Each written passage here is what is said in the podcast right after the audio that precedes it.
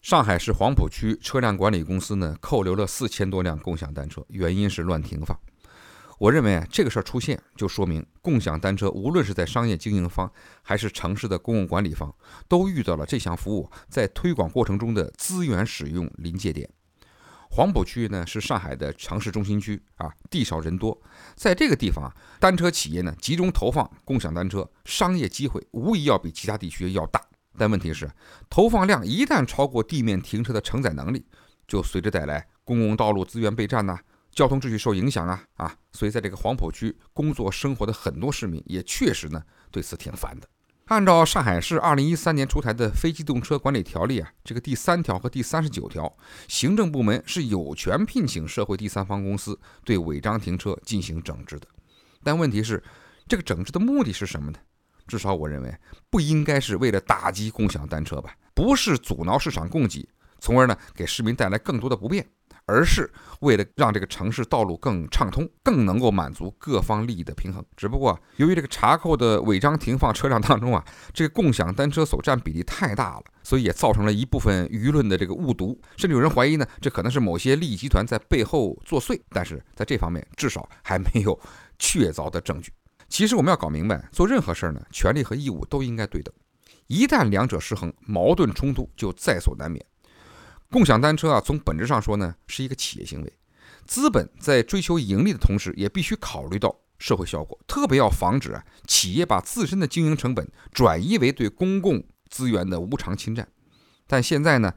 共享单车，你看它在这个投放上动力很旺盛，但在后续的停车管理和维护上却明显有点力不从心。据说一个在上海已经投放了好几万辆这个单车这个企业呢，负责维护的仅有几十个人，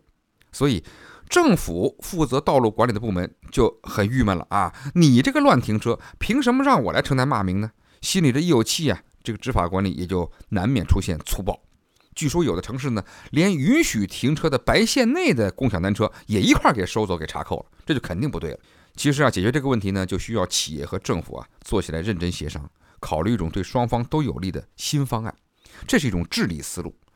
而我认为不能单纯啊回到这个由政府来定数量啊、定规矩啊，甚至把这种商业单车再次纳入到政府公共租赁车这个老的管理思路上去啊。需要说明的是呢，以前啊我们这个城市规划设计上欠账太多，确实没能为自行车预留出足够的空间，停车难，那么乱停就会成为必然。所以政府要做的呢，是能否根据新的这种商业态势规划出新的停车区，而不是简单的一禁了之。这个共享单车呢，在扩张的时候呢，也没有考虑到这个城市停车也是有成本的，所以他在收取这个押金呢，其实本身也应该包括预设停车不到位的惩罚性措施啊。这实际上呢，也是为共享单车在数量上要多设置一道财务边界。既然我们强调社会治理，主张法治，就要强调对话主体的平等性。让公权力和商业机构呢，把各自的诉求都充分表达出来，在博弈中实现平衡，在对话中实现双赢。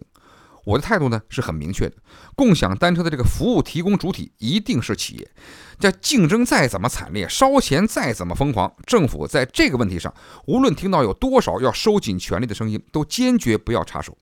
但另外一方面，任何企业都必须遵守现有的法律法规，违法成本你要承担的。但是呢，你也完全可以通过商业逻辑和设计新的制度来避免不必要的损失。那么最后的目的是要达成市场的繁荣和社会的共生。